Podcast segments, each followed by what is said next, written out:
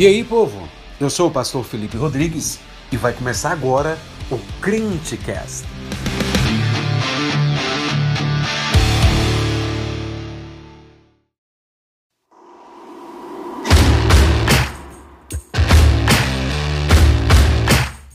Fala jovem, beleza? Antes de começar o próximo episódio, segue a gente lá no Instagram, arroba o Crentecast.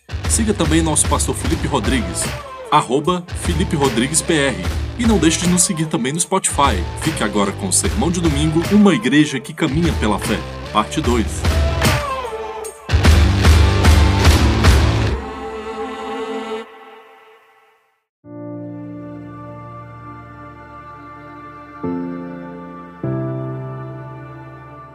Hebreus capítulo 10.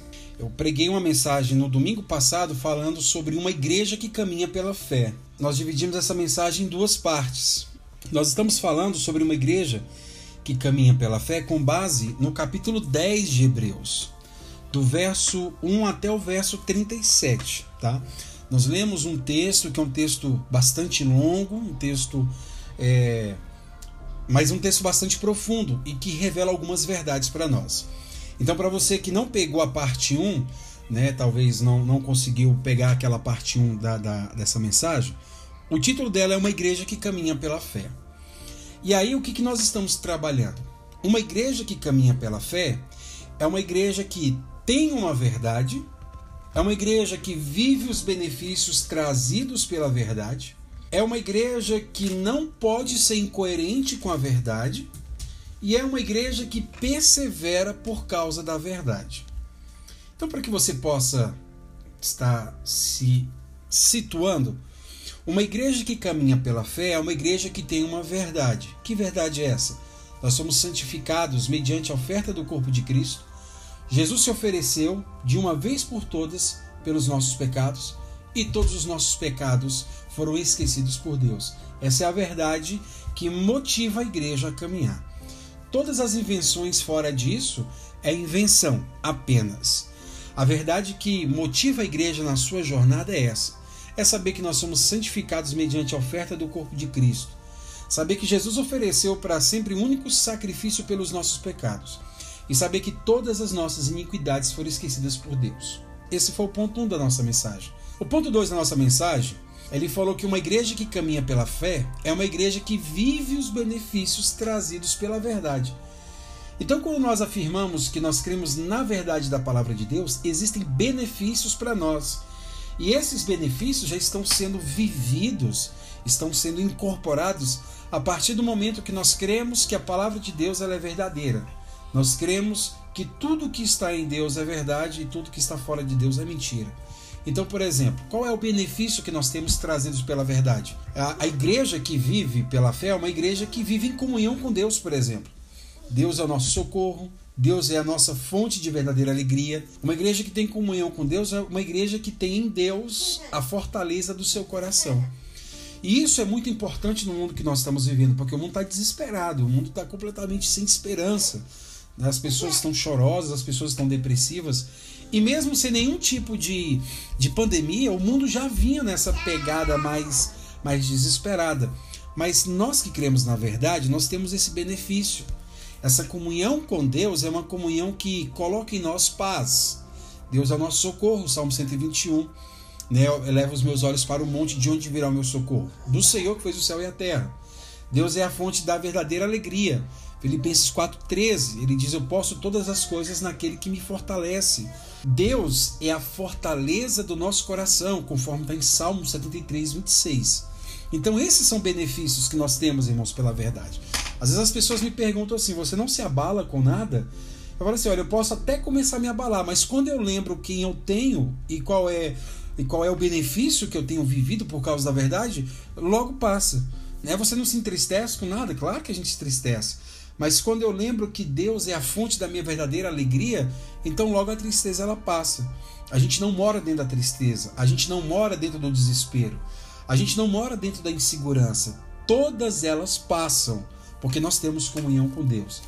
Esses são os benefícios trazidos pela verdade, ok? E aí nós entendemos que ainda dentro disso, nós queremos em uma esperança, em uma promessa que vai se cumprir. E nós ainda estamos inseridos no corpo de Cristo, que é a sua igreja e a sua família. Esses são os benefícios trazidos por essa verdade. E aqui nós queremos iniciar a pregação dessa parte 2 a partir do ponto 3 agora. Tá? Uma igreja que caminha pela fé é uma igreja que não pode ser incoerente com a verdade. Uma igreja que caminha pela fé é uma igreja que não pode ser incoerente com a verdade. Isso está entre os versos 26 e os versos 31 do capítulo 10 de Hebreus, tá? Se você der uma olhada comigo, eu gostaria de ler junto com vocês o verso 26 até o verso 31 do capítulo 10 de Hebreus, para que a gente possa falar sobre esse ponto. Uma igreja que caminha pela fé é uma igreja que não pode ser incoerente com a verdade. Olha só o que, que diz. Porque se vivermos deliberadamente em pecado, depois de termos recebido o pleno conhecimento da verdade, já não resta sacrifício pelos pecados.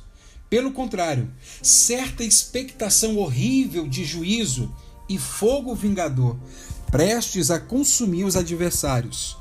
Sem misericórdia, morre pelo depoimento de duas ou três testemunhas quem tiver rejeitado a lei de Moisés. De quanto mais severo castigo julgai vós, será considerado digno aquele que calcou aos pés o Filho de Deus e profanou o sangue da aliança com o qual foi santificado e ultrajou o Espírito da graça. Ora, nós conhecemos aquele que disse: A mim pertence a vingança, eu retribuirei. E outra vez, o Senhor julgará o seu povo. Horrível coisa é cair nas mãos do Deus vivo. Crente, preste bastante atenção no que eu quero dizer para vocês. Uma igreja que caminha pela fé, uma igreja que diz que tem fé, é uma igreja que ela tem que conhecer a verdade. É o que nós falamos no ponto 1. Cristo nos limpou dos nossos pecados. Cristo nos santificou e ele esqueceu dos nossos pecados. Uma igreja que vive pela fé é uma igreja que tem benefício por causa dessa fé. E uma igreja que caminha pela fé é uma igreja que ela não pode ser incoerente com a verdade que ela recebeu. Nós recebemos uma verdade preciosa, irmãos. A verdade é que o Filho de Deus, ele se entregou por nós. E quando eu digo que nós recebemos essa verdade, eu não estou apenas dizendo que você ouviu essa verdade. Eu estou dizendo que cada crente desse que está aqui na tela do meu computador recebeu essa verdade e Deus o fez entender essa verdade. Eles receberam. Uma vez que nós recebemos, irmãos, essa verdade, nós não podemos viver em contrariedade a ela. Ou seja, a nossa vida ela precisa ser um testemunho vivo da verdade que nós professamos. Por isso, a primeira coisa que eu quero dizer para vocês dentro desse primeiro tema é: se houver pecado deliberado após o sacrifício, já não tem outro meio de perdão.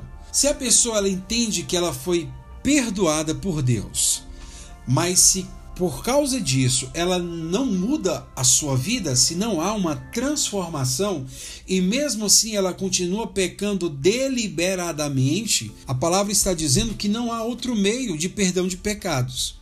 Qual é a ideia aqui, irmãos? A ideia é que o sacrifício de Cristo não só nos limpa do pecado, mas nos habilita para viver um novo estilo de vida de uma vida em que a glória de Deus seja a nossa primeira preocupação. Por isso, quando você é limpo do pecado, você também é habilitado a se importar com as coisas do alto. Você é habilitado a buscar cumprir as coisas do alto. E aí, irmãos, nós vivermos uma vida cristã que é diferente de um ritmo do mundo, não é uma busca vazia em que nós vamos de alguma maneira tentar ser alguém decente, não. É algo que surge dentro de nós, por quê? Porque nós entendemos o sacrifício. Nós entendemos o perdão que recebemos em Deus. Nós entendemos que não existe nenhuma condenação para os que estão em Cristo Jesus. E aí o escritor aos Hebreus ele está dizendo para o seu povo, olha, se tem alguém aí na igreja que, mesmo depois de entender o sacrifício, entender essa verdade, ele continua pecando deliberadamente, não existe outra prática que vá limpar os seus pecados. Por quê? Porque quando nós olhamos para a glória de Cristo, quando nós olhamos para Cristo e nós olhamos para o nosso Senhor cravado na cruz do Calvário, aquele dali é o ápice, é o momento máximo, é o momento espetacular do perdão de Deus. O que eu quero dizer para vocês, irmãos? É que se Cristo na cruz do Calvário se Cristo, sendo este homem que foi um presente de Deus colocado no madeiro para perdoar os pecados, não tivesse sido suficiente, então não existe mais nada que possa ser. Então imagina você o seguinte: por exemplo, lá em casa, como é que acontecia? Quando eu saía, ia para a rua e eu não voltava na hora que a minha mãe, que meu pai determinava, eu sempre falava com alguém para ir me acompanhando quando eu fosse voltar para casa. Então, às vezes, eu gostava de ir para casa da minha avó e aí eu demorava. Quando eu demorava, eu falava assim para minha tia: eu falei, tia, vamos comigo lá em casa porque senão meu pai vai me bater. Aí ela, ah, meu, você se resolve lá com seu pai. Você vai pensando no que, que você vai fazer para se livrar da surra. Quando você chega em casa, você fala com a sua mãe: Mãe, fala com meu pai, pelo amor de Deus, para ele não me castigar, não tava fazendo nada de errado. Ela diz: Olha, isso aí é com seu pai. Você desrespeitou seu pai, aí é com ele. Quando a mãe diz isso, acabou tudo que vem depois é castigo e juízo. Né? A mãe é a última instância da graça e da misericórdia.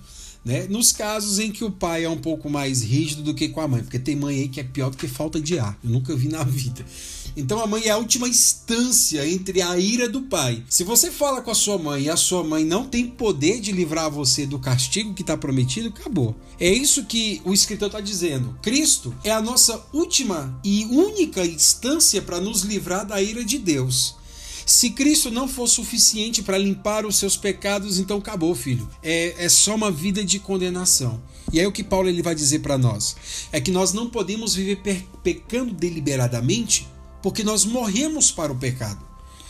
Aquela ideia de dizer o seguinte: bem, se é Cristo que garante a minha salvação, então eu posso pecar tranquilamente que não tem nenhum problema. Muito pelo contrário. Lá em Romanos, as pessoas já levantaram esse tipo de argumento. Eles dizem assim: ah, Paulo, então você está dizendo aí que pela graça nós somos salvos e que se veio o pecado, veio a graça maior. Então, Paulo, a gente pode ficar pecando para que venha mais graça ainda? Paulo diz: de maneira nenhuma.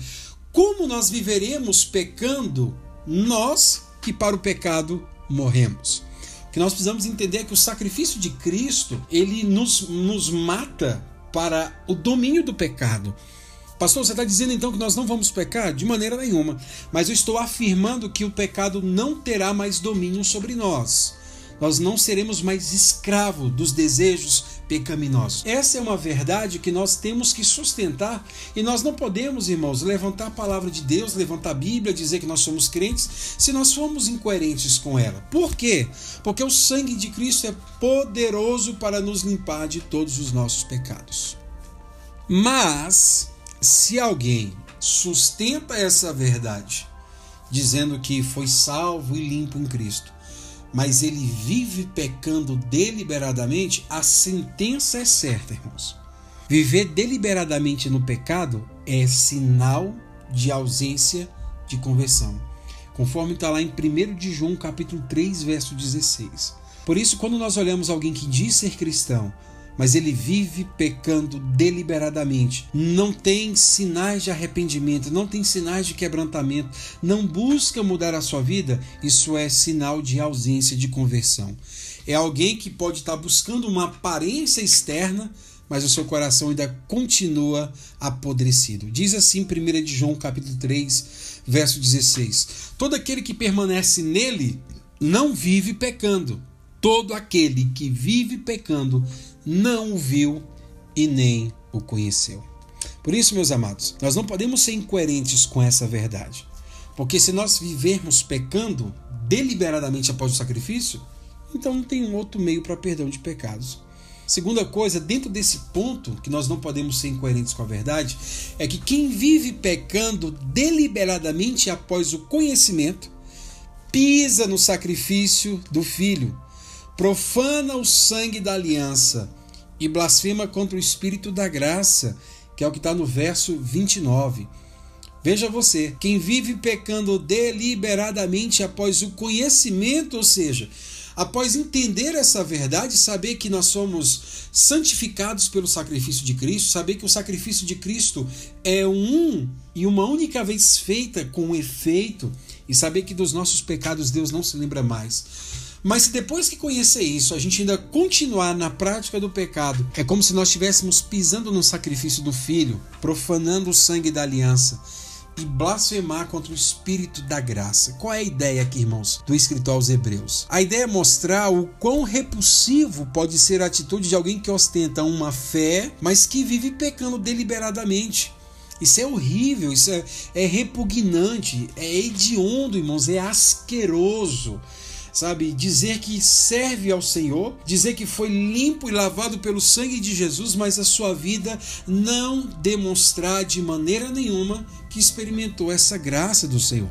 Por isso que quem vive pela fé, a igreja que vive pela fé é uma igreja que não pode ser incoerente com a verdade.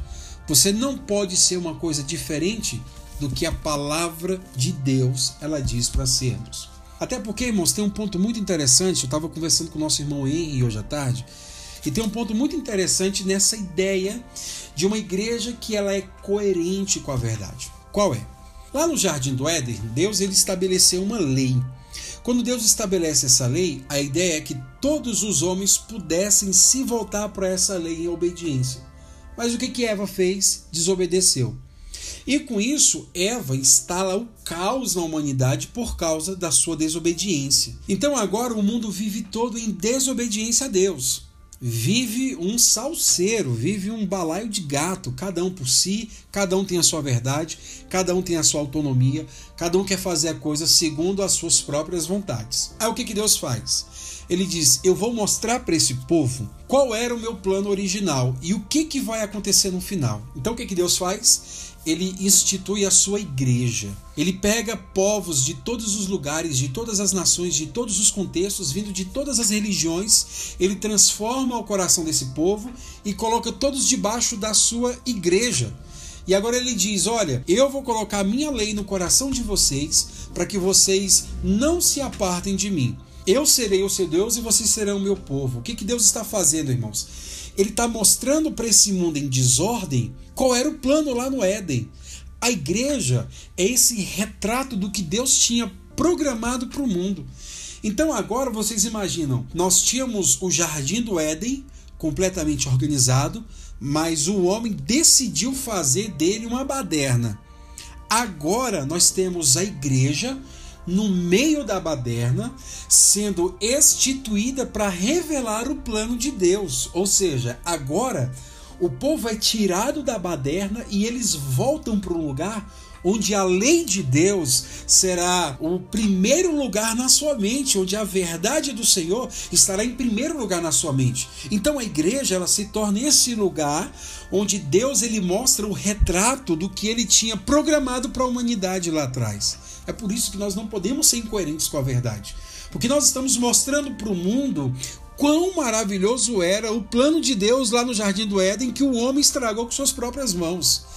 E a igreja é esse retrato. Ela mostra agora para o mundo como é que nós deveríamos ter vivido lá no Jardim do Éden, obedecendo à vontade de Deus, debaixo da vontade da orientação soberana do Senhor e desfrutando de todas as promessas que Deus ele tinha para nós. É por isso que a igreja tem que ser o melhor lugar da sociedade. É por isso que a igreja tem que ser o refúgio da sociedade, para que esse mundo que está em baderna, ele possa olhar para a igreja e dizer, bem, ali é o local onde há verdade. Mas essa verdade não pode, nós não podemos ser incoerentes com ela.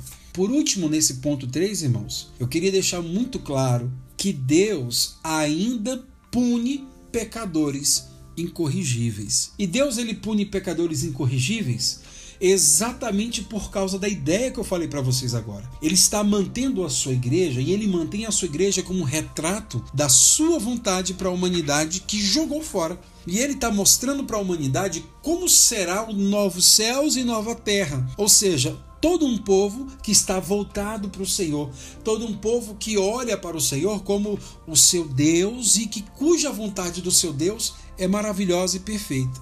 E é por isso que Deus ainda está punindo pecadores incorrigíveis. Tem pessoas que acham que porque nós estamos num período da graça, né, a gente pode pintar e bordar e nada vai acontecer. Muito pelo contrário. A palavra de Deus está nos garantindo com todas as letras que pecadores incorrigíveis ainda são punidos pelo Senhor. Olha o que, que, diz o verso 30 e o verso 31 aí na sua Bíblia. Ora, nós conhecemos aquele que disse: A mim pertence a vingança eu retribuirei. E outra vez, o Senhor julgará o seu povo. Horrível coisa é cair nas mãos do Deus vivo.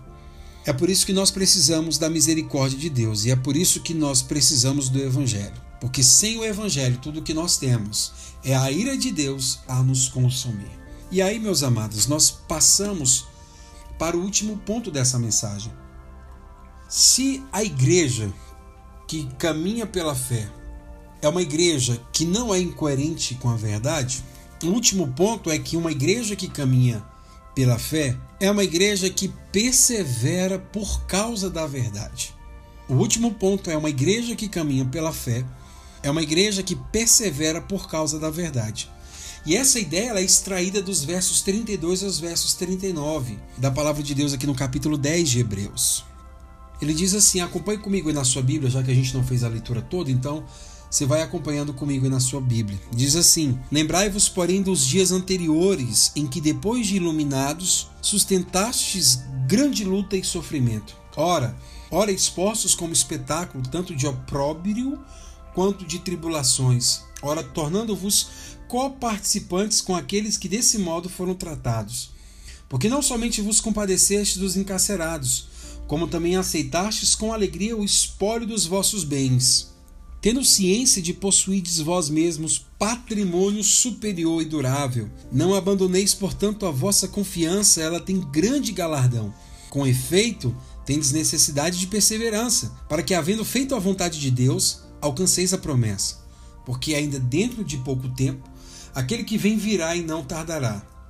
Todavia, o meu justo viverá pela fé e se retroceder, veja bem, e se retroceder, nele não se compraz a minha alma. Nós, porém, não somos dos que retrocedem para a perdição, somos, entretanto, da fé para a conservação da alma. Então preste bem atenção, irmãos. Se no ponto anterior eu falei que a igreja que caminha pela fé é uma igreja que ela não é incoerente com a verdade, ou seja, se a pessoa, depois de entender e ter o conhecimento do que Cristo faz, ela vive pecando, existe uma punição para ela? Aqui agora o escritor aos Hebreus está dizendo: depois de iluminados, vocês sustentaram grande luta e sofrimento. Qual é a ideia do escritor aos Hebreus? Ele está dizendo qual é o modelo que a pessoa não pode ser, que está no ponto 3 que eu falei para vocês, e agora no ponto 4 ele está dizendo o que é que os homens eles devem fazer então por causa da verdade devem perseverar. Uma coisa que eu quero trazer para os irmãos é que servir ao Senhor não é sinônimo de calmaria. Servir ao Senhor não é sinônimo de ausência de problemas. Servir ao Senhor não é sinônimo de lutas internas. Muito pelo contrário. Eu estava pensando ontem e estava sozinho, já estava todo mundo dormindo aqui em casa.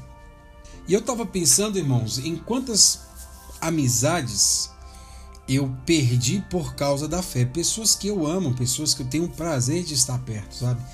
Pessoas que eu, assim, eu senti uma alegria muito grande de estar perto dessas pessoas.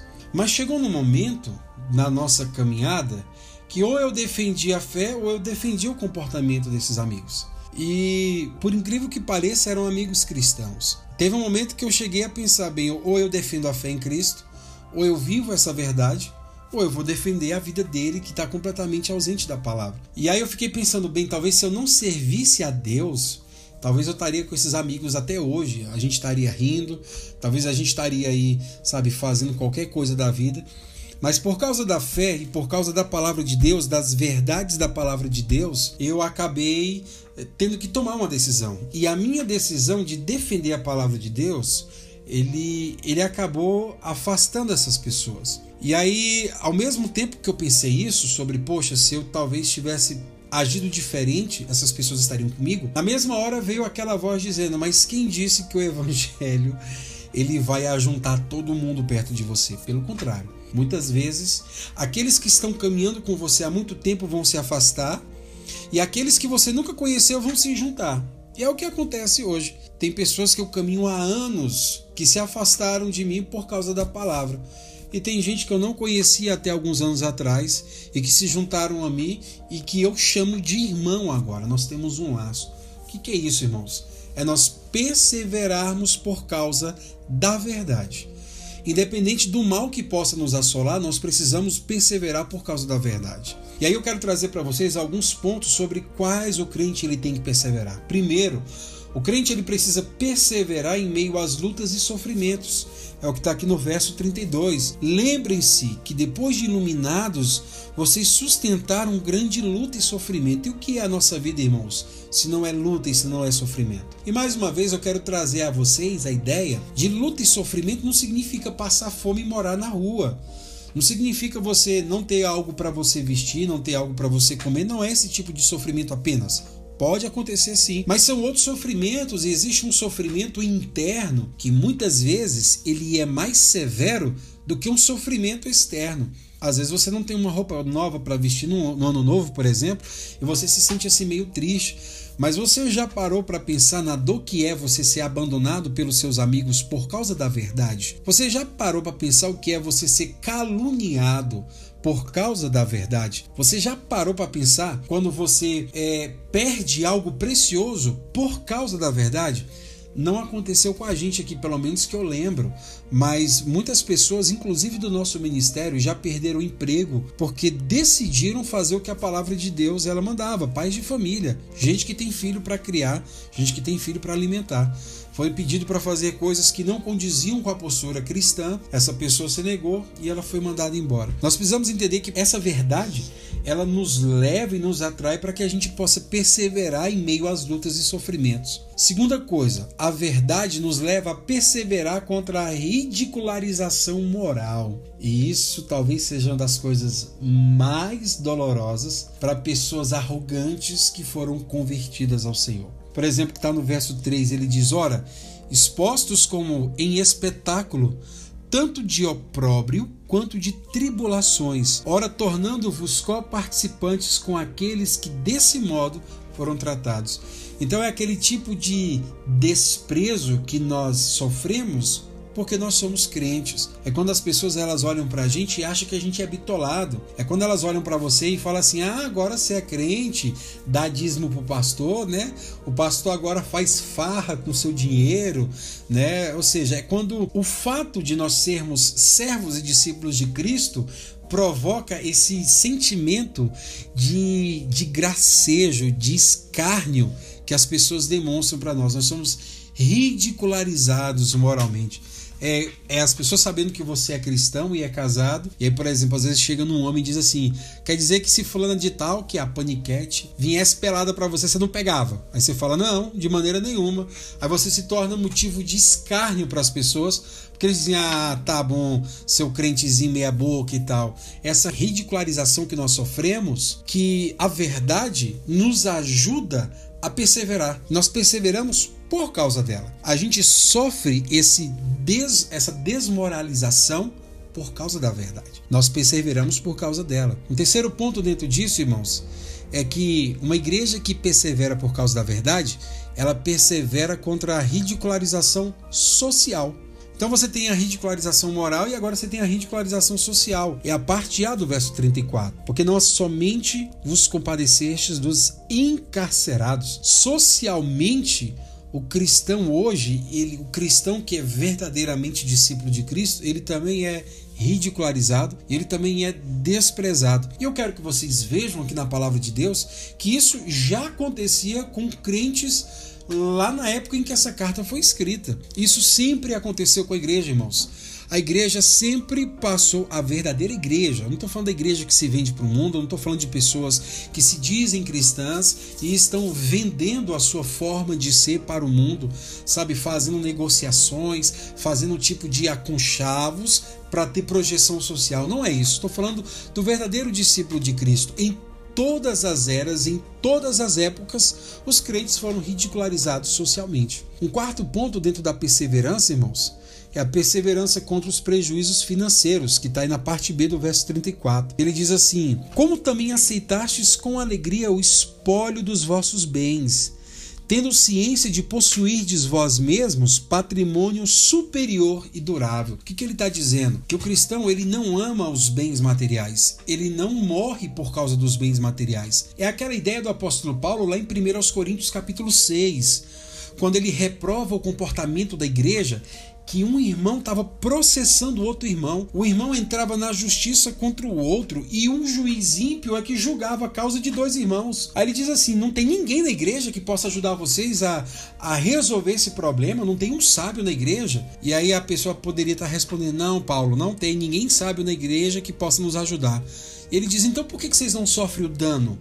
Por que, que vocês não ficam com prejuízo? É melhor você ter o prejuízo material do que você envergonhar o nome de Cristo, porque isso é vergonha. Um irmão processa um outro irmão diante de um tribunal ímpio, diante de um juiz que é ímpio, que vai dizer: essa é a igreja de Cristo que vai julgar o mundo, essa é a igreja de fato que vai dizer quem é e quem não é, não é esses caras aí não, porque esses caras nem se ama, esses caras não têm um mínimo de consideração uns pelos outros. E a igreja ela precisa aprender a não estar apegada a bens materiais, porque quando ela sofrer prejuízo financeiro por causa da sua fé, ela está tranquila. A palavra diz, porque nós sabemos que nós temos um patrimônio superior e um patrimônio durável. Ele está dizendo que o que nós construímos aqui nessa terra vai ficar aqui.